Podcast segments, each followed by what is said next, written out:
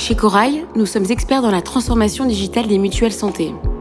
Réinventer et fluidifier le parcours omnicanal des adhérents, construire des projets de plateforme de services, travailler sur la donnée pour accroître la performance commerciale, infogérer les données de manière sécurisée. Nous intervenons aussi bien dans la conception, le développement et l'hébergement certifié pour les données de santé. Échange Mutuel est une série de podcasts qui part à la rencontre des professionnels qui composent l'univers des mutuelles santé pour nous partager leur vision, enseignements et retours d'expérience au plus près des enjeux et de l'actualité. Luc Dujeu, bonjour. Bonjour. On est très heureux de vous avoir aujourd'hui avec nous chez Corail. Merci d'avoir accepté notre invitation. Alors, on va parler d'évolution du marché, de concentration, d'innovation, de digitalisation, de ressources humaines et de par vos expériences riches et variées au sein de l'univers des mutuelles santé. Vous avez de nombreux enseignements à nous partager. Et peut-être avant de démarrer, du jeu, est-ce qu'on peut avoir quelques mots sur vous, sur, sur votre parcours peut-être pour démarrer? Je suis actuaire et ingénieur de formation. J'ai passé 13 ans chez, en assurance vie chez Abeille puis Aviva, et puis ensuite 20 ans chez Médéric, devenu Malakoff Médéric.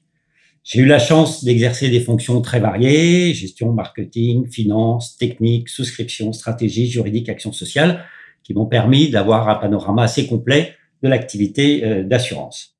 Alors, ce que je voudrais dire en introduction, c'est que on va essayer de, brosser tout un tas de sujets très très différents, euh, chacun devant donner lieu lui-même à un seul podcast. Donc, on n'ira pas dans le détail de tous les sujets, mais ce qui va être intéressant, c'est de poser des problématiques de donner quelques éclairages et puis surtout d'alimenter votre réflexion et vous aider à approfondir vos connaissances du secteur des mutuelles. Très bien. Écoutez, je, vous en remercie. Euh, alors, peut-être pour, pour démarrer, euh, parlons un peu de votre, votre mandat chez Malakoff Médéric. Quels ont été les principaux euh, chantiers, particulièrement structurants et peut-être complexes, que vous avez été à mener Et, et qu'en retirez-vous, si on peut le synthétiser, j'imagine que c'est assez vaste, comme enseignement Parmi les expériences que j'ai envie de citer aujourd'hui, je parlerai d'abord d'une réorganisation des sites de gestion en passant d'une logique territoriale à une logique métier par toutes les implications humaines que ce projet a comporté. La fusion entre Malakoff et Médéric, dont, le marché a souligné la réussite. Et puis des chantiers de rapprochement ou développement qui ont été bien avancés, mais qui n'ont pas abouti pour des raisons soit politiques, soit de gouvernance, soit d'hommes. Et là aussi, c'est toujours intéressant comme expérience. Les enseignements, ils sont de plusieurs ordres, mais ce qui me paraît le fondamental, c'est qu'il faut s'appuyer sur les hommes et les femmes, écouter, convaincre et les faire grandir. On ne réussit de beaux projets qu'en équipe. Tout à fait. Alors vous parliez justement de, marché, vous avez euh, certainement une vision euh, très pointue du marché. Aujourd'hui, ça n'échappe à personne et particulièrement, et on va y revenir, euh, à travers l'actualité de ces derniers jours, le marché des mutuelles est en profond bouleversement. Alors, quels sont pour vous ces principaux bouleversements? Actuel, mais également à venir. Et au-delà de ça, quelle lecture avez-vous euh, de, de ces bouleversements et euh, quels enjeux amènent-ils? Vous savez tous qu'il y a beaucoup de bouleversements en cours dans le monde de la mutualité et de l'assurance santé. Alors d'abord, ce qui concerne plus particulièrement l'assurance, on peut citer bah, d'abord la concentration des mutuelles, mmh. qui intervient après la concentration des sociétés anonymes et des GPS. Cette concentration transforme le paysage, modifie la concurrence et fait évoluer la culture des mutuelles. Bien sûr, après, il y a toutes les contraintes réglementaires, dont certaines commencent à être assez anciennes, comme euh, Solvabilité 2, RGPD, euh, l'ADA, la résiliation infranuelle. Et puis, cette actualité euh, très forte sur euh, bah, les rapports déjà issus du HCAM et les risques que les différents scénarios peuvent induire sur l'avenir des assureurs complémentaires, qui est vraiment le sujet d'actualité. Il y a aussi pour les mutuelles de, de la fonction publique bah, toute la PSC, qui concerne les trois fonctions publiques, État, territorial et hospitalière et puis, de manière plus globale, le positionnement et les attentes des clients euh, sur la prévention, qui là aussi sont des sujets importants. Mais il y a aussi tout un tas de bouleversements qui euh, ne sont pas euh, uniquement concernant la, les mutuelles, et qui concernent d'autres métiers, même en dehors de l'assurance. Bien sûr, la relation client, le digital, la distribution, les besoins d'innovation, les relations avec les startups, et puis des sujets plus d'actualité aussi, avec la COP21, c'est bien sûr le dérèglement climatique, et tous les sujets liés à l'environnement et au maintien de la biodiversité. La plupart de ces évolutions sont inexorables et il faut les anticiper au maximum et les gérer au mieux. D'autres sont plus politiques, soit au niveau européen, soit au niveau français. Et là, il reste encore un peu de marge de manœuvre, mais j'ai peur qu'elle soit quand même assez réduite. Donc le sujet du moment, c'est bien sûr celui de la refonte de l'assurance santé à la suite des travaux du HCAM. C'est un sujet majeur pour l'avenir des mutuelles. On a vu les chiffrages et, de, l'impact du scénario grande sécu et toutes les euh, discussions, les débats sur ce sujet. Euh, il y a un point que je dois souligner, c'est qu'au-delà des scénarios sur lesquels on reviendra, euh, un argument mis en avant sur la faiblesse du reste à charge en France me semble peu pertinent pour défendre le positionnement des mutuelles. Est-ce plutôt grâce aux opérations de la CNAM, à la régulation des dépenses ou grâce au poids des assurances complémentaires? Et quid d'un reste à charge faible si le coût de l'assurance est élevé? Je pense qu'il y a d'autres sujets ou d'autres euh, arguments qui seront plus adaptés pour défendre l'intérêt et l'importance des mutuelles. Pour ailleurs, pour les, les, assurances complémentaires, mettre en avant les résultats obtenus avec les réseaux de soins, par exemple, euh, est, fondamental parce que là, il y a des vrais succès, sachant que euh, la CNAM ne peut pas contractualiser avec les professionnels de santé alors que les assureurs complémentaires le peuvent. Et ça, c'est un positionnement très spécifique des assureurs santé dont il faut qu'ils utilisent au maximum.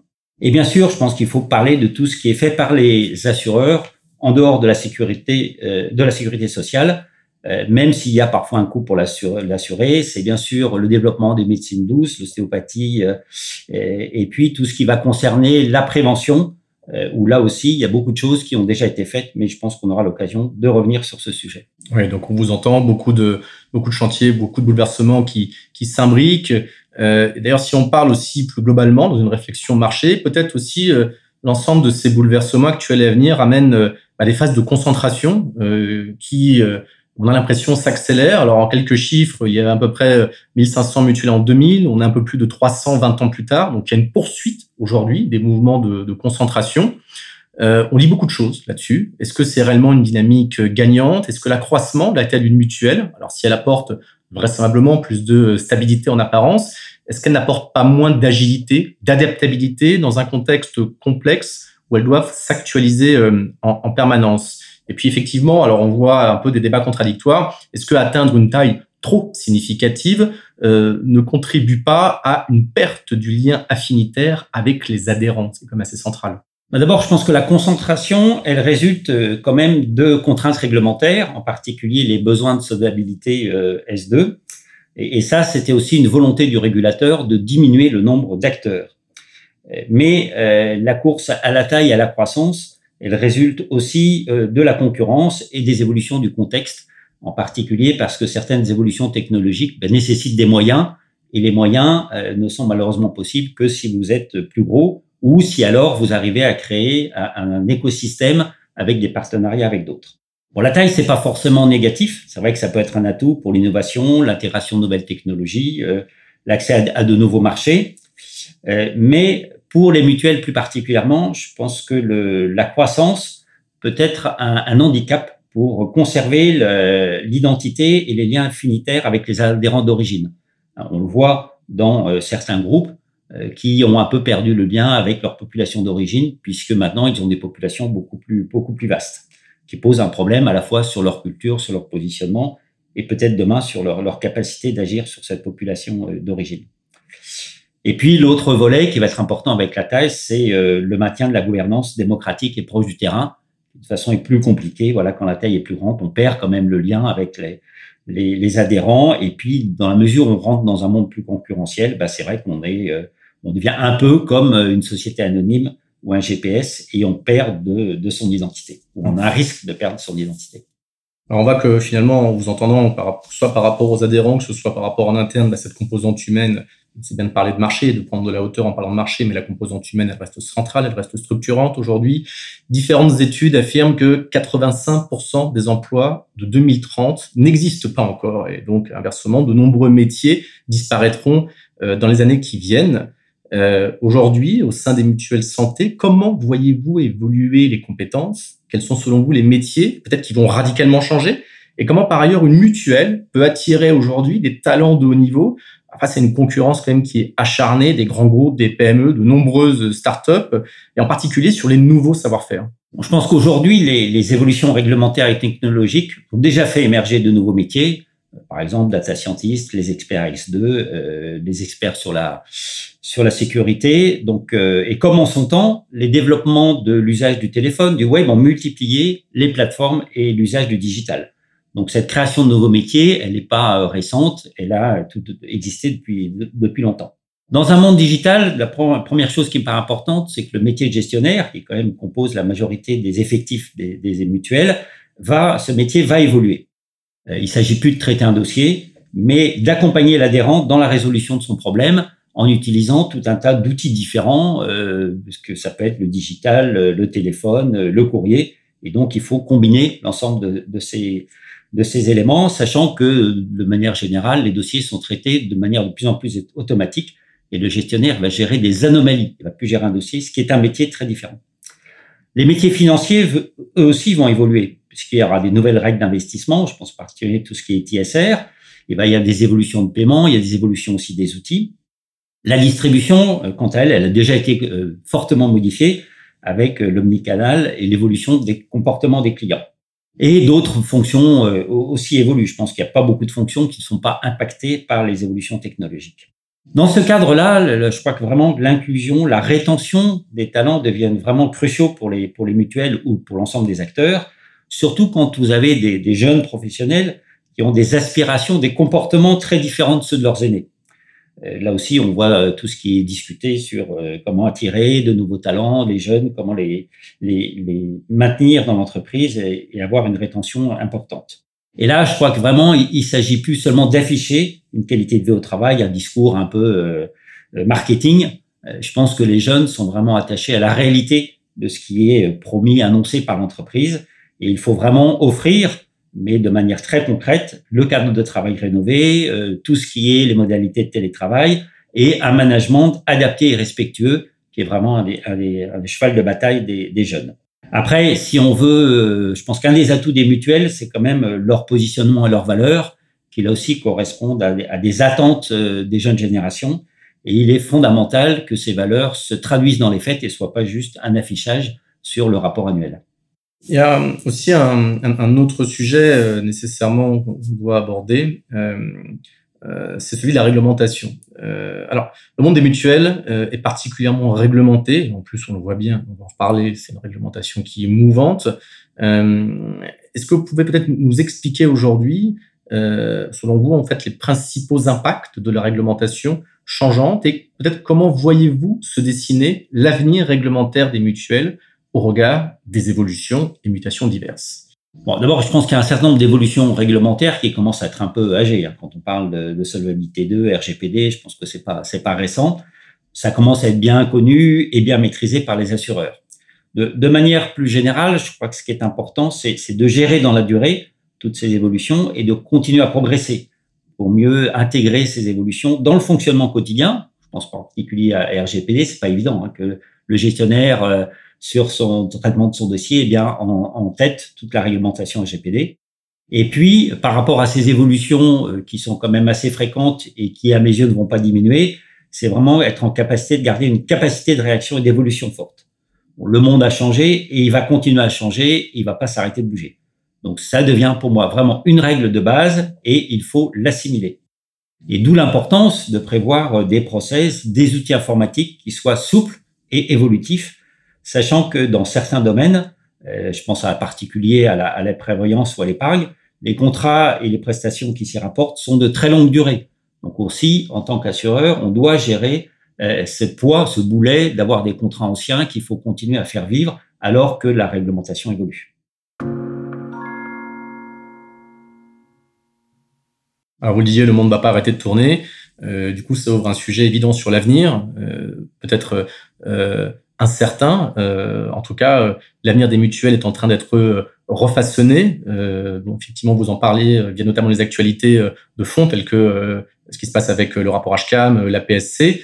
Est-ce que vous pouvez nous en dire justement un peu plus sur, sur ces sujets? Alors les, les, documents provisoires qui ont été émis par le HCAM ont maintenant suffisamment fait couler d'encre. Je pense que tout le monde est, est, bien au courant. Juste pour mémoire, on rappelle qu'il y avait quatre scénarios dans le document, le dernier document qui est sorti. Donc le premier scénario, c'est bon, un aménagement du système actuel. Le deuxième, ce qui appelle la grande sécu et qui fait euh, couler beaucoup d'encre, c'est l'extension du champ d'intervention de la sécurité sociale. Et si on dit les, les choses, c'est la quasi-disparition des, des, mutuelles santé. Le troisième scénario, c'est la complémentaire santé, service d'intérêt économique général, qui devient obligatoire dans le cadre d'une mission confiée par l'État, donc encore plus encadrée euh, demain que ce que l'activité d'assurance santé complémentaire l'est aujourd'hui. Et puis, le scénario 4, c'est une séparation, la fin du complément, donc chacun son domaine d'intervention, qui est probablement celui dans lequel les complémentaires ont le plus d'avenir en termes d'activité. Après, je pense qu'il faut attendre le rapport final, probablement les élections présidentielles, pour aboutir à une décision politique, même si euh, je pense que dans tous les cas, des changements sont à prévoir. Et on peut imaginer que le scénario 2 de la grande sécu est, un peu là pour faire peur, et puis derrière, pour avoir des scénarios qui seront acceptés, alors même qu'ils vont de toute façon faire évoluer les choses, et probablement au détriment des activités des, des assureurs complémentaires. Mais de toute façon, il y aura des conséquences très fortes sur le positionnement, l'activité, les métiers de demain euh, des complémentaires. Bon, la PSC, quant à elle, elle a un calendrier qui est annoncé, qui va être quand même long en termes de mise en œuvre, surtout pour la, les hospitaliers, mais qui va bah, globalement arriver vite quand même, euh, surtout quand on considère les travaux préalables qui risquent, enfin qui sont à initier pour les mutuelles détentrices actuelles des contrats. Je pense en particulier à la, capacité à gérer les contrats collectifs, euh, qui peut être un frein majeur aujourd'hui ou qui va nécessiter soit des investissements très lourds donc, je ne suis pas sûr que toutes les mutuelles soient en capacité de les, absorber ou de les financer, ou la nécessité de se rapprocher d'autres acteurs ayant cette compétence, avec un risque bah, de perdre un peu euh, le lien avec le monde de la mutualité, euh, avec les risques des, valeurs des, et des transformations des métiers. Donc, de toute façon, ces, transformations vont avoir des impacts forts, euh, même si aujourd'hui, on n'est pas capable d'en mesurer en totalité, de manière précise, les conséquences. La question que moi je me pose, c'est un peu la, simultanéité de ces deux réformes d'ampleur. Et est-ce que en fait la, la grande Sécu n'est pas un moyen de mieux intégrer la, la PSC et puis d'avoir demain une solidarité nationale qui euh, couvre aussi euh, complètement les fonctionnaires comme ça couvre les, les assurés du, du privé. Mais ça, bon, on, verra demain comment tout ça va évoluer. Très bien, effectivement. Alors, vous parliez de changement de métier. Vous parliez euh, peut-être de changement de modèle, de proposition de valeur. Du coup, de facto, ça va avoir un impact flagrant sur l'expérience client aussi qui euh, euh, va être délivrée demain par, par les mutuelles. Alors, nous, on suit ça de très près chez, chez Corail parce que c'est notre métier, encore une fois, de travailler sur les parcours utilisateurs, parcours adhérents en particulier pour les mutuelles. Euh, donc les adhérents changent. On parle bien entendu de plus en plus de digitalisation de l'expérience adhérent et notamment euh, bah, de modèles de plateformes au travers desquels on agrège bah, des services de santé complémentaires au travers euh, d'un parcours unifié qu'on enrichit comme ça avec des, des briques de services. Alors, à l'heure où les utilisateurs sont biberonnés d'expériences enrichies sans couture via leur utilisation quotidienne des Netflix, Amazon et, et consorts, euh, que pensez-vous de l'évolution de l'expérience client, et puis peut-être notamment euh, de modèles type euh, Alan et Luco, dont on parle beaucoup également? Bah pour moi, d'abord, la, la, base, c'est l'évolution des comportements des clients. Euh, ça, c'est quelque chose qu'on subit, entre guillemets. C'est pas quelque chose qu'on pilote. Et puis, ça sert à rien de lutter contre, contre ces évolutions des comportements parce que c'est impossible. Donc, ce qu'il faut maintenant, en tant qu'acteur de la santé, enfin, l'assurance santé complémentaire, c'est d'intégrer toutes ces évolutions et toutes les innovations technologiques qui les sous-tendent et là, euh, bon, il y a quand même une actualité qui est, assez riche dans ce domaine. Mais au-delà de, ces discours un peu général, euh, moi, ce que je retiens de mon expérience, c'est que, euh, bien sûr, la capacité financière à investir est importante, mais de toute façon, ça ne suffit pas. On sait tous qu'il y a beaucoup de projets informatiques qui ont coûté beaucoup d'argent et qui n'ont pas abouti. Et, donc, la capacité financière n'est pas la garantie d'un succès sur l'évolution des, des, modes de fonctionnement d'un acteur. Je crois beaucoup plus, euh, en fait, d'avoir d'abord une capacité de gestion de projet, parce que ce sont des projets d'installer de nouveaux outils, de nouveaux process, et c'est important de bien piloter ces, projets. Mais après, euh, c'est un travail de ce qui est sans fin, puisqu'il faut d'abord être à l'écoute du client. Les, attentes peuvent évoluer le temps, donc faut bien les percevoir et bien les analyser. Et puis après, ça va être la capacité du management et la réactivité qui vont être majeures pour atteindre et conserver un service de qualité. C'est pas les plus grosses entreprises qui ont le meilleur service. Euh, c'est pas forcément euh, voilà un gage de, réussite que d'être le plus gros. Euh, c'est vraiment dans la manière de faire, dans la manière de piloter et surtout d'encadrer, parce qu'il reste quand même de l'humain dans la relation client. Et donc c'est cette capacité à piloter l'humain qui est fondamentale pour garder un service de qualité. Alors après, on parle de voilà de toutes les startups qui arrivent. Bon, pour moi, je pense que les startups, elles ont un énorme avantage, c'est qu'elles arrivent sans historique elles n'ont pas d'idées préconçues, elles n'ont pas de blocage intellectuel. Et donc, pour cela, euh, elles arrivent avec de nouvelles façons de faire et puis une maîtrise de nouveaux outils. Donc c'est bah, dynamique et ça donne des idées. Euh, mais ces startups, elles ont, euh, même si elles arrivent à avoir des moyens financiers au travers de levées de fonds, dont on se demande voilà l'intérêt toujours pour les pour les investisseurs, mais c'est pas le sujet. Mais elles n'ont pas de clients et, et ça pour moi c'est vraiment un handicap très très très important. L'acteur plus traditionnel, euh, lui, il a des clients, mais c'est vrai qu'il a, il peut avoir ses blocages en termes d'outils de lourdeur des historiques.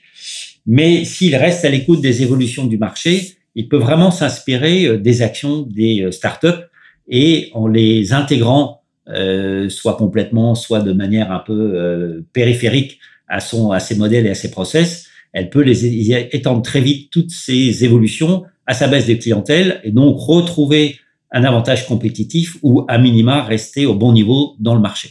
Donc on voit que tout ça au final c'est un mix bien, bien entendu entre de l'humain, entre l'outillage, entre la technologie. Vous parliez effectivement de projets informatiques. Alors euh, du coup ça nous amène au sacro-saint sujet de la transformation digitale et peut-être plus particulièrement de la transformation euh, euh, commerciale. Nous, c'est effectivement la manière dont on accompagne les, les mutuelles chez, chez Corail, c'est sur l'exécution de ces chantiers de transformation euh, digitale et, et, commerciale. On voit qu'ils sont stratégiques. Le problème, c'est souvent complexe, c'est souvent long, incertain dans les organisations, à la croisée entre bah, la technologie et et le métier. Et puis, euh, vous parliez effectivement de, projets informatiques euh, qui euh, parfois étaient très coûteux et n'atteignaient pas leurs objectifs. Je crois qu'il y avait une étude de PwC qui indiquait il y a peu que 70% des chantiers de transformation digitale n'atteignaient pas leurs objectifs, ce qui est quand même gigantesque, surtout lorsque l'on voit les montants qui sont investis. Alors, pour vous, quels sont les principaux chantiers de digitalisation? Euh, doivent faire face les mutuelles. Et euh, vous avez certainement effectivement euh, conduit ou en tout cas vu des chantiers de, de digitalisation. Quels sont les facteurs de succès pour mener à bien euh, ces chantiers? Puis peut-être au-delà de ça, par extension, comment voyez-vous l'avenir de la distribution, euh, distribution directe versus intermédiaire? Et bah, ce fameux sujet de la perte du lien dont vous parliez, du lien infinitaire, et aussi ce sujet épineux du coût d'acquisition. Bon, bien sûr, quand on parle de digitalisation, la première chose qui vient à l'esprit, c'est euh, la digitalisation de la relation client. Euh, et ça, donc c'est clairement euh, vu l'ensemble des dimensions que peut avoir la relation client mmh. sur tous les actes de gestion de la vie du contrat, et puis parce que ça a des impacts forts sur l'activité et, le développement de l'entreprise. C'est vrai que c'est ce qui est le plus compliqué à gérer. Je crois qu'aujourd'hui, il y a quand même énormément d'acteurs, d'outils et, donc, ça, les, les, cette digitalisation a fait beaucoup de progrès.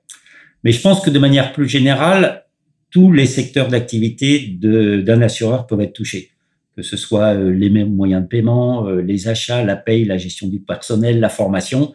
Je pense pas qu'un seul secteur d'activité, un domaine d'activité d'un assureur sera épargné par la digitalisation. Euh, et donc, ça va être de la capacité à gérer tous ces projets en même temps euh, et puis de manière un peu coordonnée qui va être qui va être compliqué.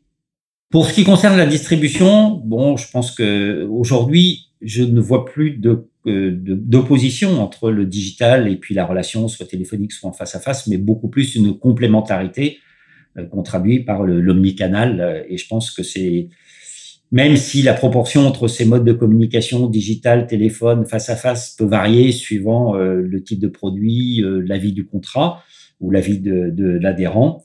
Euh, je pense que de toute façon, il sera toujours nécessaire de garder une interlocution physique dans un certain nombre de cas, parce que bah, d'abord les populations, je pense en particulier aux, aux, retraités, sont parfois plus sensibles, mais c'est pas les seuls, hein, euh, à cette capacité d'avoir une relation euh, physique, soit téléphonique, soit face à face de temps en temps. Et je pense que vraiment la, la réussite des assureurs, elle passe par leur capacité à gérer ces différents modes d'interlocution en simultané et de manière complètement coordonnée. Mmh. D'où l'importance de tous les outils voilà, de relations clients et, et d'avoir des bases de données clients qui soient euh, bien complètes, même s'il faut respecter bien sûr euh, toute la réglementation RGPD. En ce qui concerne la, la distribution intermédiaire ou directe, je crois que bon, de manière traditionnelle, près de 50% de la production d'assurance passe par le courtage avec un pourcentage beaucoup plus important pour les contrats sur les grandes entreprises, qui font quand même le gros du chiffre d'affaires en, assurance santé. Donc le rôle des courtiers, il est majeur dans la distribution, euh, du fait de leur proximité terrain, de leur proximité avec un certain nombre de clients. Et je ne pense pas que la tendance euh, s'inverse, puisque développer aujourd'hui un réseau physique direct, c'est beaucoup d'argent et, beaucoup de difficultés. En revanche, bah, on sait tous que la production intermédiaire, bah, ça a un coût, parce qu'il faut payer le, courtier et sa marge. Et puis, ça fait perdre le lien avec le client final, parce que le client, il appartient au courtier, il n'appartient pas à l'assureur. Et par rapport au modèle, à, à l'histoire des mutuelles, c'est vrai que c'est une évolution très forte. Bon, même si les mutuelles pendant longtemps n'ont pas pu travailler avec les courtiers, aujourd'hui elles le peuvent, mais ça introduit des modalités de fonctionnement différents et on perd le lien avec euh, l'adhérent, ce qui était quand même la marque de fabrique et une des valeurs importantes de, des mutuelles. Mmh. Et donc pour moi, ça c'est vraiment un risque majeur pour, pour les mutuelles.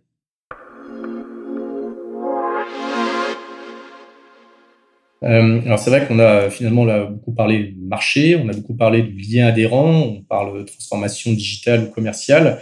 Au final, tout cela et les évolutions à venir vont nécessairement avoir euh, bah, un impact sur le positionnement. Euh, Aujourd'hui, c'est quand même un sujet épineux, ce positionnement. Quels peuvent être, selon vous, les nouveaux axes de développement et positionnement stratégique pour les mutuelles santé, prévention, nouveaux champs de besoins sociaux, et comment au final évoluer sans se perdre entre spécificité identitaire, performance économique et performance sociale au final Bon, d'abord, c'est vrai que vous l'avez cité. Je pense que la, prévention, c'est quand même un, axe de développement qui est aujourd'hui euh, cité par tout le monde. Euh, souvent, il y a euh, voilà quelques actes de prévention, actions de prévention qui sont mises au portefeuille des produits. Ce qu'on voit aujourd'hui, c'est quand même l'utilisation par les clients est quand même très très diverse et pas toujours très importante. Là, je pense qu'il y a encore du travail à faire pour que vraiment la prévention ne soit pas conçue seulement comme voilà un petit outil marketing dans le catalogue produit ou pour gagner des appels d'offres, mais considéré comme un service qui doit être utilisé par les adhérents. Et euh, entre l'avoir au catalogue et puis le pousser pour que les adhérents l'utilisent au jour le jour, il y a quand même une marge que tous les acteurs, me semble-t-il, n'ont pas encore franchie. La rentabilité à long terme de ces actions de prévention, je pense que tout le monde est d'accord là-dessus, même si c'est pas toujours très bien documenté la rentabilité à court terme, c'est quand même plus difficile à mesurer pour un assureur, sauf si cela permet d'éviter des absences d'un salarié quand l'assureur couvre le risque prévoyance ou d'éviter des hospitalisations ou des soins importants. Et là, il y a vraiment euh, des actions à mener, mais ça veut dire qu'il faut choisir les actions et bien les cibler. Et, euh, et donc, ça nécessite de pas faire n'importe quoi et de pas euh, voilà avoir un portefeuille forcément d'actions de prévention très très large, mais plutôt ciblé sur les besoins clients et les besoins de la population. Pour moi, les mutuelles qui ont gardé un affinitaire fort avec une population bien ciblée qui a des caractéristiques bien particulières ont vraiment là un atout majeur pour développer ces produits et ces services bien adaptés à la population de, leurs adhérents. Le deuxième domaine qui vient spontanément à l'esprit, c'est bien sûr le, domaine de tout le champ euh, social. Euh, là, je pense c'est vraiment, euh, d'abord, fait partie complètement de l'ADN des mutuelles. Il y a beaucoup d'actions qui sont faites, pas toujours bien mises en valeur d'ailleurs. Et euh, de toute façon, il y aura toujours des fragilités des adhérents qu'il faudra, euh, il faudra l'aider à, à, surmonter ces difficultés. Donc c'est un champ très vaste. Il y a énormément de choses à faire, pas seulement sur les populations des seniors, mais même sur toutes les populations. Et les besoins sont énormes. Donc là aussi, il faut se rendre compte qu'on peut pas tout faire. Il convient d'être vraiment très sélectif et proche des besoins des adhérents Là aussi, euh, quand vous avez une population qui est bien identifiée, euh, bah, vous pouvez mettre en place des actions très, très ciblées et très, très performantes et qui répondent bien aux besoins de, de vos adhérents. Alors, les, les, comment évoluer, enfin, comment euh, faire, oui, évaluer tout, toutes ces, ces actions, bah, c'est compliqué. Je crois que tous les acteurs essayent. Je pense qu'il y a des travaux qui sont intéressants, qui commencent à émerger, qui sont parfois plus qualitatifs que quantitatifs, mais je pense que, c'est intéressant. Et puis le rapport entre euh, voilà la performance économique, la performance sociale. Je pense que les mutuelles qui n'ont pas d'actionnaires à rémunérer ont là tout un champ, euh, voilà, ou une rémunération plus tournée vers le, les adhérents au travers euh, bah, de, démarches un peu sociales, à toute sa place et permet d'avoir voilà un champ énorme d'investissement et, qui peut aussi permettre aux mutuelles bah, de continuer à, progresser ou au minimum à survivre dans ce domaine très concurrentiel qui est devenu euh, l'assurance santé. Mais du coup, ça a un impact aussi, euh, si on vous entend, nécessaire sur euh, bah, l'essence d'une mutuelle aussi, qui est sa culture et sa, et sa gouvernance. nécessairement, ça va avoir un impact sur ces, sur ces sujets-là. Ah, donc, au milieu de ces changements, se pose la question aussi épineuse de la, de, de la culture, parce que ce n'est pas effectivement en tant que telle une société commercial. Euh, donc, comment aujourd'hui peut-être ces, ces cultures sont, sont susceptibles d'évoluer? Quel est votre point de vue sur le sujet? Et puis, la culture est quand même assez étroitement intriquée avec le sujet de la gouvernance. Donc, comment adapter cette gouvernance ou ce type de gouvernance aux évolutions? Comment garder une représentation aussi des adhérents dans un monde concurrentiel? Alors pour moi, cette évolution de la culture, c'est vraiment un sujet de fond. Je crois que mm. d'autant plus que les mutuelles grossissent euh, et perdent un peu le lien avec leur population d'origine, surtout quand elles étaient très très affinitaires, très spécifiques, euh, mutuelles de fonctionnaires ou, mutuelles par exemple sur euh, des activités ou des branches. Et, donc là, il y a un vrai vrai sujet de culture. bon, la culture, c'est pas juste voilà même une punchline ou une raison d'être. Je crois qu'il faut que ça se traduise dans, dans les actes. Euh, et euh, la croissance et la, la, croissance particulière de la taille euh, est un problème. Je pense que par exemple les, les, mutuelles de fonctionnaires qui se développent en dehors de leur champ affinitaire d'origine et qui soit nous des partenaires, des partenariats, mais avec bon des sociétés anonymes ou d'autres groupes, même des GPS, soit fusionnent avec deux acteurs, ont vraiment un risque de perdre cette identité. Un autre sujet aussi qui est, qui est, quand même évoqué régulièrement, sur lequel les solutions sont pas évidentes à apporter, c'est quand même la, la, solidarité intergénérationnelle, qui est quand même euh, fortement mise à mal par la concurrence et, qui conduit les retraités à payer des cotisations élevées hein, du fait bah, d'augmentation de leurs dépenses de santé liées à l'âge, mais à des niveaux qui malheureusement contraignent certains à renoncer maintenant à la complémentaire. Là aussi, euh, il n'y a pas de solution miracle. Euh, tout le monde dit bah oui, il faut faire cette solidarité intergénérationnelle, mais quand vous avez un marché qui est très très difficile, bah vous n'y arrivez pas vraiment, euh, sauf au travers éventuellement de l'action sociale. Vous pouvez faire des choses un peu spécifiques, mais c'est un sujet qui est qui est compliqué. D'autre part, la, la, taille des groupes en, en, en s'accroissant rend quand même plus distant le lien avec l'adhérent. Quand avant vous aviez une petite mutuelle régionale, bah, c'est clair que voilà, tous les, les, adhérents pouvaient passer au siège, rencontrer des gens, ils se connaissaient. Enfin, il y avait des, vous connaissiez quelqu'un qui connaissait ou qui travaillait à la mutuelle. Donc, euh, ce lien, quand vous êtes sur une énorme mutuelle nationale, bah, euh, voilà, il est, il est, parti. Surtout si vous n'avez pas beaucoup de, de, bureaux, les gens passent pas, ils ne vous voient plus et ils voient votre prime et puis c'est tout.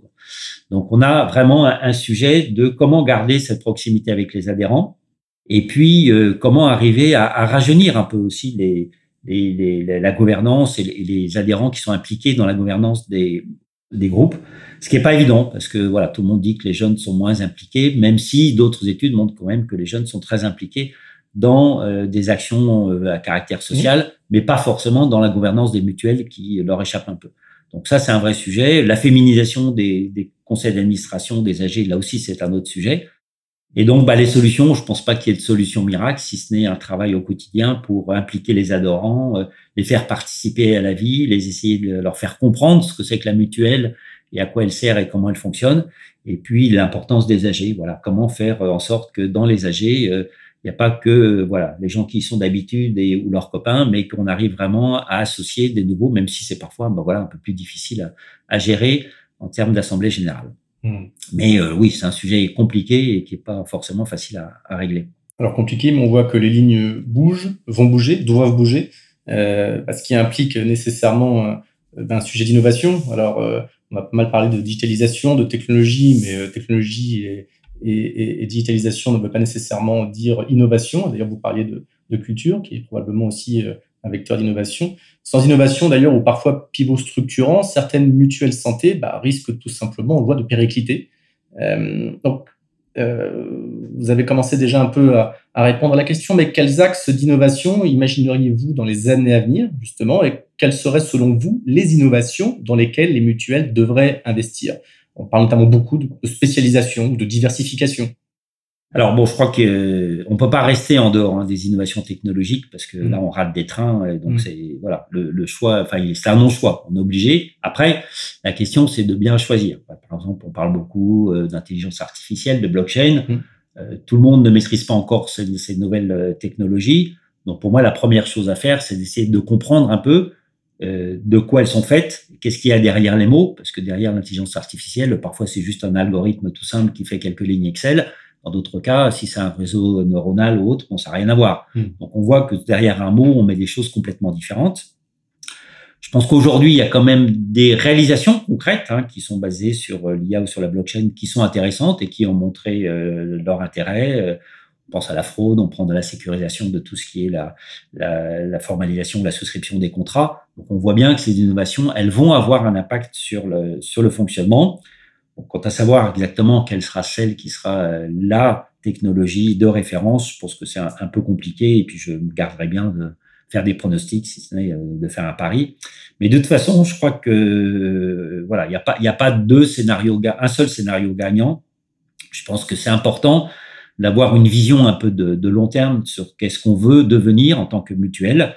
Euh, et puis après, il faut vraiment s'attacher, y arriver. Et puis c'est forcément un chemin qui est très progressif, très continu.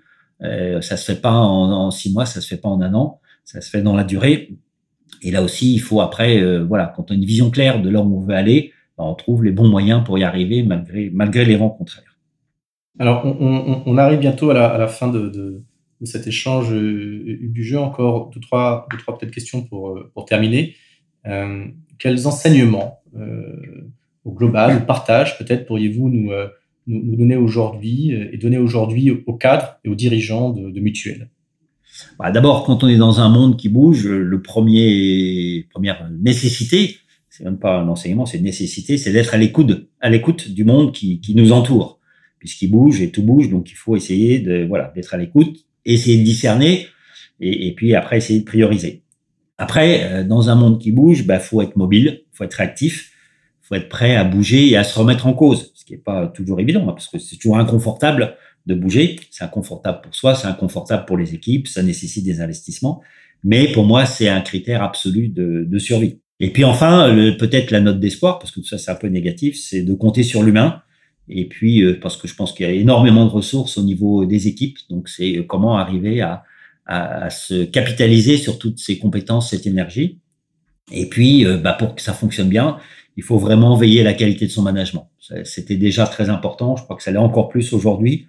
Et c'est vraiment la capacité à accompagner, à aider, à faire progresser, à faire comprendre les évolutions nécessaires qui, qui vient majeure. Bon, je pense qu'on a tous vu, voilà, qui se passe aujourd'hui à la Matmut, bon, bah, c'est vrai mmh. que les transformations sont nécessaires, mais ce qui est très important, c'est la capacité à bien les accompagner.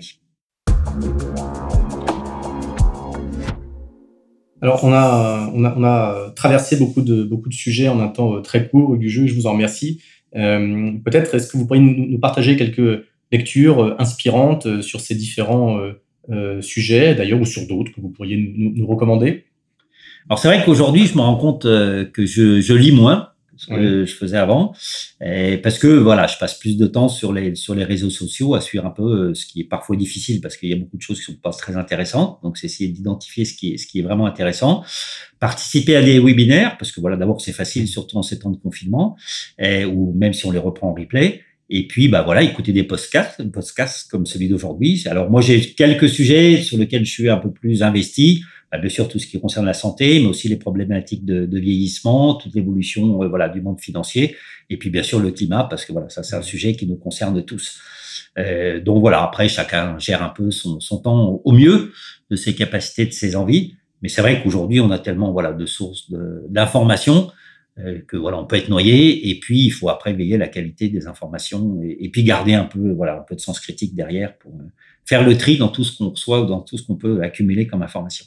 Euh, alors je sais que vous êtes beaucoup sollicité euh, du jeu, euh, enfin toutefois vous, vous, restez joignable. En tout cas, je vous remercie et je vous remercie encore d'avoir accepté notre invitation. Comment est-ce qu'aujourd'hui, pour les personnes qui souhaitent peut-être poursuivre les échanges, on peut on peut vous contacter peut-être par mail? Ah oui, voilà, le plus simple, je pense aujourd'hui, c'est d'utiliser mon mail. Donc, moi, j'ai un, un, mail très simple, c'est h du jeu tout attaché euh, outlook.fr. Donc voilà, c'est simple. Euh, pour me contacter, il n'y a aucun problème. Euh, moi, ce que je voudrais peut-être dire en, en, conclusion, parce que d'abord, c'est que moi j'étais très intéressé de voilà de pouvoir parler, euh, même si voilà en podcast on n'a pas les réactions à chaud, donc ça c'est toujours un peu frustrant. C'est aussi frustrant parce qu'il y a énormément de sujets. Je pense que les, les mutuelles sont un, un, tournant intéressant à vivre, même si c'est pas tous les jours facile, mais c'est vraiment passionnant. Il y a plein de choses qui se passent, il y a plein de chantiers à, à mettre sur pied, il y a plein d'évolutions dans tous les sens. Donc c'est majeur. Il y a plein de sujets euh, humains qui sont très enrichissants, passionnants.